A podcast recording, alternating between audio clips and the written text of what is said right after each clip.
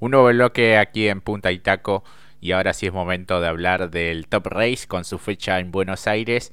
Comenzamos a hablar, si te parece Mati, del Junior, donde Malverán tuvo una gran actuación y se quedó con la victoria. Sí, no es la única vez que se está quedando con victoria y con buenas actuaciones. Viene repuntando y ahora es el nuevo segundo del campeonato. Seis victorias en la temporada y eso que tuvo ahí era un pequeño bache que no encontraba el ritmo, bueno, se llevó, hizo los deberes realmente José Malbrán, o como él lo, o lo suelen llamar, la foca, de gran trabajo realmente, eh, cumplió, al igual que también su principal rival, Martín Farfala, que ahora se tiene que preocupar ya no por Digenaro, ya no por Glutlane, ya no por Daglio, ni tampoco por Migliorio o Santilli Pasos, sino por José Malbrán, que viene pisando fuerte. Quizá la diferencia es muy abultada, pero bueno, la realidad es que de buen presente para José Malbrán, realmente funciona muy bien ese Mercedes-Benz número 187 y Farfala cumplió, en principio ya el sábado hablábamos del avance que tuvo, ya no viene clasificando bien, pero en competencia se las ingenia y termina sumando bien, pero para esta competencia final fue segundo, tercero fue Carlos Gutley y cuarto Santilli, paso que hizo el día sábado una maniobra fantástica, también va a estar recopilada en otro día de maniobras porque bueno, ya sabrán, eh, una fecha muy particular este fin de semana.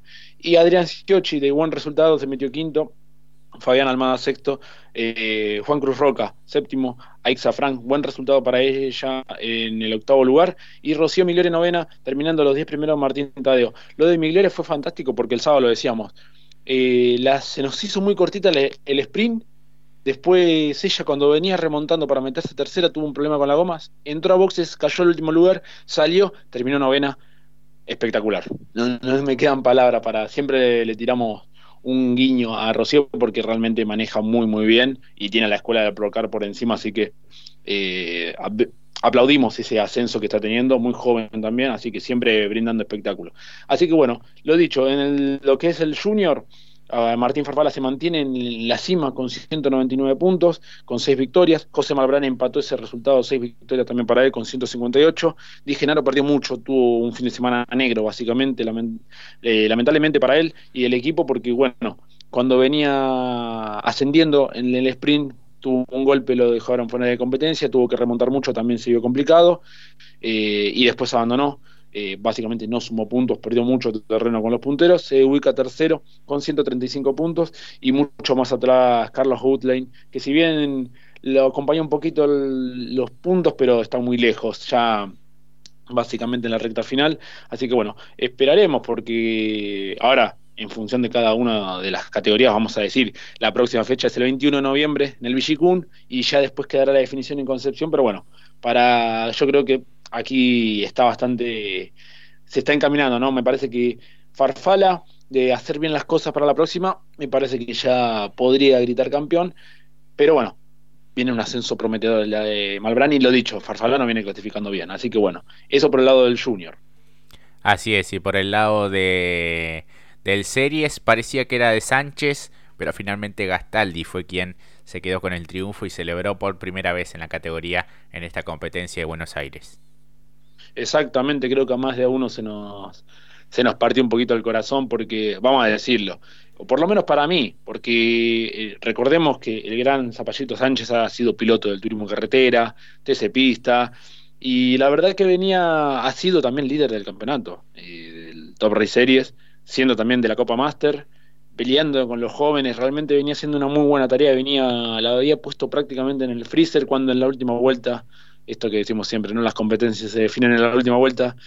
Problemas mecánicos lo dejaron afuera en el último giro y heredó justamente uno de sus rivales en la Copa Master, que es Luis Gastaldi. Merecido también la victoria de alguna manera porque estaba ahí, hay que decirlo, se le encontró, la heredó en la última vuelta. Pero hay que decirlo, en las últimas carreras ha subido al podio, eh, ha tenido buenos resultados, así que bueno, también eh, un premio al trabajo que hace y realiza justamente Luis Gastaldi para llevarse la victoria, lo mantuvo a raya al Messi, a Lionel Tambasio. Tercera, Yanina Sanasi. Terrible lo de Yanina, tuvo que también aguantar el otro Messi, a Agustín Tambasio, que no le dio lugar.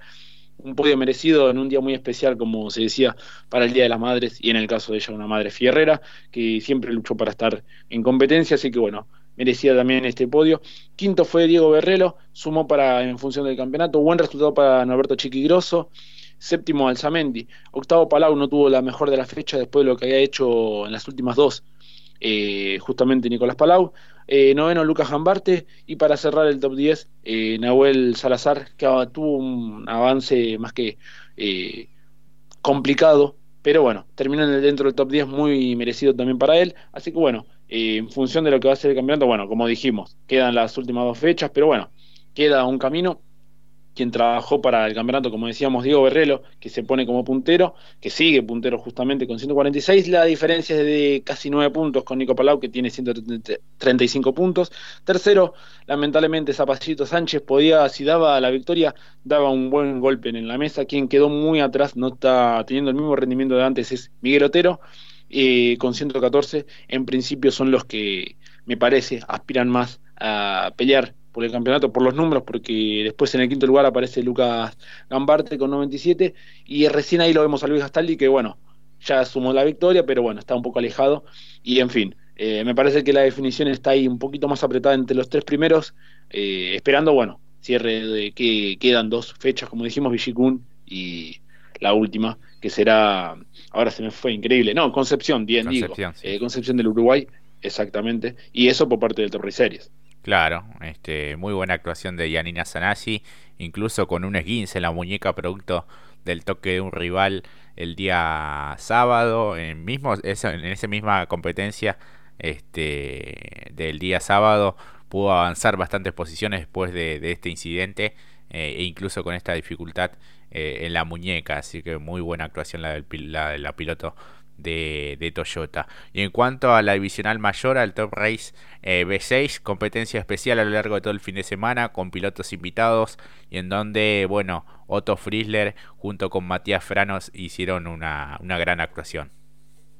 Fantástica actuación, hay que decirlo. En principio lo de Frano eh, nos alegra mucho porque, bueno, como decimos, es un equipo propio, tiene que hacer toda la logística de él junto a sus allegados, un trabajo fenomenal que hace y que casi de modo artesanal podríamos decir que lo hace, así que apuntó bien, le apuntó, dijo, ¿a quién querés a tu lado para que maneje el Mitsubishi? Otto Frizzler, no tengo ninguna duda, lo dejó muy claro y la verdad que hizo todo muy bien. ¿eh? Si, si nos ponemos eh, precisamente a lo que fue la competencia, fue estratégica. Primero escondieron el auto, para mí lo escondieron, pero en buenas, de la mejor manera lo digo. Eh, dieron el salto en la clasificatoria y después para lo que fue Otto, fue un trámite, hay que decirlo.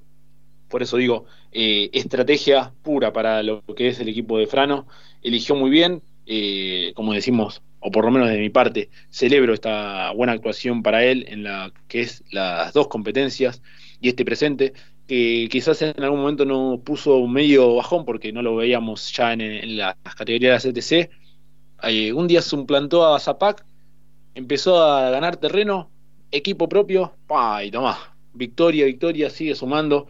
Eh, algo muy similar a lo de Traverso, me hacía acordar que empezó en el TC a la mitad de la temporada y después empezaba a sumar. Hoy lo vemos en el puesto número séptimo en el campeonato, con dos victorias, así que muy bueno. Y haciéndole frente a equipos como el del Fenini, Toyota, eh, el Lincoln Motorsport, así que eh, no, la verdad que increíble, fantástico, muy buena, como bien dijiste Jorge, una victoria merecida y a base de estrategia, así que bueno, bien por él allí en una interesante final y que también, eh, bueno, lo pone a Fabricio Persia en el segundo lugar, Zapac en el tercero, Lucas Guerra medio complicado, pero logrando el cuarto, Estefano Di Palma en el quinto, Jan Reutemann también un poco complicado, tanto en lo que fue el sábado y el domingo, pero logrando obtener el sexto lugar. Ciarrochi, séptimo también, complejo lo que fue el sábado. Perdón, el sábado no, a primera hora de la mañana. Me, confundía porque como la costumbre de ver las carreras clasificatorias el sábado, eh, todo fue el domingo en, la, en el cambio también de piloto. Y octavo Capurro, noveno Adriguetti y Bonini eh, Michel en el décimo lugar. Eh, entretenida, la verdad. Me gustó más la, la segunda carrera claro. que la primera, en mi opinión, ¿no? No sé cómo lo habrás visto vos. Claro, y en la segunda estuvieron este, un poco mezclados algunos invitados, bueno, diferentes estrategias por parte de los equipos, pero en el caso de Bonin, eh, en la segunda competencia estuvo Marcos Di Palma, este, que tuvo una, una férrea lucha allí en un momento eh, con Fineschi, creo que, que se tocan un poquito allí, este, defendiendo muy bien la posición y terminando entre los 10 después de tanto, eh, tanto tiempo de inactividad, la verdad que no es para nada malo, eh, al contrario. después también estuvo Lambiris, Moscardini, que supo este, remontar algunas posiciones para dejarlo todavía un poco con vida al Chelo Sierrochi. buena actuación de Stefano Di Palma junto con, con su hermano Josito. Eh, lo de Spataro también fue muy bueno, cuarto lugar para él. Lo de Bernie Javer. Este, después, quizás en la segunda competencia hubo muchas, este, varias neutralizaciones por, por varias vueltas. Eso le quitó un poco de ritmo, pero sin duda que fue una victoria muy contundente de Frizzler, quien estaba al volante en ese momento. Dos viejos rivales en lo que fueron las categorías de promocionales de ACTC. Este, han sido grandes grandes duelos hubo en ese, en ese momento. Eh, también, bueno, muy buena actuación la de Jorge Barrio, eh, en conjunto con Fabricio Persia, eh, para quedarse con el, con el segundo lugar. me pareció muy entretenido lo que fue este fin de semana del, del B6. E incluso, bueno, lo de Frano con una marca que hace rato que no, no estaba en los primeros planos y que me parece que ahora le está dando protagonismo como es el Mitsubishi, el modelo Lancer. Sí, exactamente. Y además eh, lo bien presentado que está, con bueno, en esta ocasión por la por el día próximo a lo que es octubre justamente, eh, de color rosa, eh, ya saben bien por qué, y entonces, bueno, un, buen resultado, la verdad que muy entretenido lo que decía de Jorgito Barrio también, y cuando pasó al primer lugar hizo un par de maniobras como que los despeinó, básicamente, hay que decirlo, le cayó muy bien, decía, es la primera vez que tengo contacto con este tipo de autos, y no, no desentonó para nada, seguramente ya había un trabajo en simulador, pero eh, no es lo mismo, ¿no? Tener el, justamente el medio mecánico, la versión real, ¿no? Vamos a decirlo así, para la conducción. Y la verdad que muy buenas maniobras. Las tenemos ahí, ¿eh? las tenemos guardadas, solamente que no queríamos sobre. Porque realmente, con lo que hizo el, turismo nacional, que ya lo hablamos, y más lo que estuvimos hablando ahora del Junior, del Serie, no, había muchas maniobras. Eh, a este ritmo seguramente vamos a tener dos días de maniobra, me parece, en la semana. Sí, sí, sí, me parece que sí, que hay que ir largándolas este, a lo largo de, estos días. Este, para mencionar, bueno, un susto que hubo allí en la zona eh, de boxes, a la salida en la calle de boxes, con Diego Azar y una persona que se cruzó increíblemente este, por el medio y que fue embestida, este, afortunadamente sin, sin mayores consecuencias físicas, pero bueno, quizás fue este algo, una parte gris este, en cuanto a lo que fue la, actividad, no por responsabilidad del piloto, porque recordemos que la calle de boxes es parte de la pista también, eh, y más en un momento tan importante en lo que es la salida de cada uno de los vehículos rumbo a la grilla. Eh, afortunadamente Diego Azar tuvo los reflejos necesarios para poder frenar a cero. Eh, calculemos este, que, que van a 60 más o menos de 60 kilómetros por hora de velocidad y se ve en la cámara a bordo cómo este, se, se, nota eh, visiblemente la, frenada que pega eh, queda algo astillado el, el parabrisas este, y bueno fue un, fue un golpe importante eh, para bueno alguien que es familiar de, otro piloto del, del series pero que bueno evidentemente no tenía nada que hacer eh, y la manera en que se cruza sin ni siquiera mirar y con un monopatín, de esos monopatines eléctricos que se pusieron tan de moda para, para transitar la calle de boxes. Este, así que bueno, fue una verdadera pena porque eso lo desenfocó a Diego Azar, que es el puntero del campeonato, eh, que después bueno tuvo algún incidente allí con, con Ciarrochi, también una maniobra de, competencia, pero que evidentemente, y como lo dijo después en sus redes sociales, este, no tenía ni ganas de, de poder continuar y, bueno, eso lo, desenfocó un poco porque no sabía ciencia cierta cómo realmente estaba esta chica. Sí, exactamente. Por un lado, la buena reacción, que esto que siempre le destacamos a los pilotos, que siempre tienen un tercer ojo, ¿no? Como un sentido arácnido, ¿no? Eh, porque, como decís bien, Jorge, hay una velocidad crucero que respetar de 60 o menos y produce un impacto, obviamente, pero eh, aquí eh, una cuestión que también hay que recalcar, no es responsabilidad de la categoría, eh, no es responsabilidad ya tampoco de la seguridad del box tampoco, sino más bien responsabilidad propia de los equipos, porque hay que decirlo en los boxes tiene que estar supuestamente, se supone, y puede acompañar obviamente la familia a los pilotos, pero eh, sabiendo que quizás algunos dirán, bueno, pero hace mucho que no se iba por el tema de la pandemia, pero todos sabemos cómo son las reglas dentro de los boxes. Hablábamos un poco en lo privado, ¿no, Jorge? Yo te decía, bueno, recuerdo alguna competencia haber ido a Buenos Aires o en otro circuito donde todavía en el turismo carretera se permitía el ingreso a, la, un número, ¿no? Tenías que ir muy temprano para estar en días de competencia o en clasificación dentro del boxes. Se podía.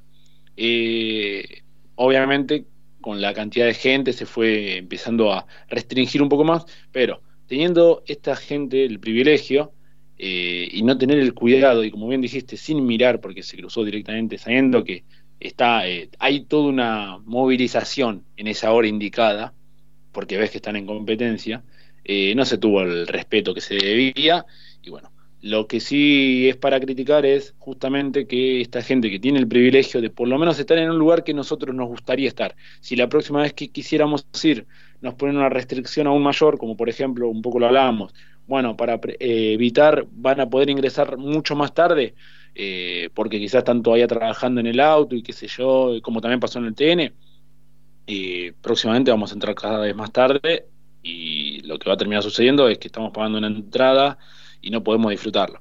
Y esta gente tiene el privilegio, eso un poco me molestó. Yo entiendo que van a decir, no, pero es menor de edad, perfecto. Ahora, eh, en cualquier circunstancia, eh, uno si está en la calle también mira para ambos lados, creo, quiero suponer, no sé. Sí, sí. Pero bueno, es una crítica fuerte más que nada al equipo, me parece. Sí. Son los, los responsables. Habrá que reforzar cada uno de los de los controles también este, propios y, y también de, de la divisional eh, para que no vuelvan a suceder este tipo de cuestiones, porque algún día vamos a lamentar una tragedia y, eso es algo que, no nos gustaría eh, pasar. Eh, lo que yo me preguntaba es hacia dónde iba, porque del otro lado está el paredón de, de la recta principal, o sea, ¿para dónde iba con, con este monopatín? Este, pero bueno, así que así están las, las cosas. Fue un, susto importante y algo que lo, lo quitó de eje este, a, un piloto tan profesional como es Diego Azar, que sigue siendo el puntero de, del campeonato, que ha sumado los puntos este, de manera muy regular a lo largo de toda esta temporada. 27 unidades lo separan de Sierrochi, que es su inmediato escolta, y Reutemann aparece tercero con 37 unidades. Así que bueno, así las cosas este, en esta gran fecha que tuvo el Top Race con cada una de sus divisionales. Veremos si podemos tener a alguno de los protagonistas de este fin de semana, ojalá que sí, para poder eh, disfrutarlos en conjunto con toda la comunidad de Punta Itaco. Ahora sí vamos a la pausa y ya regresamos.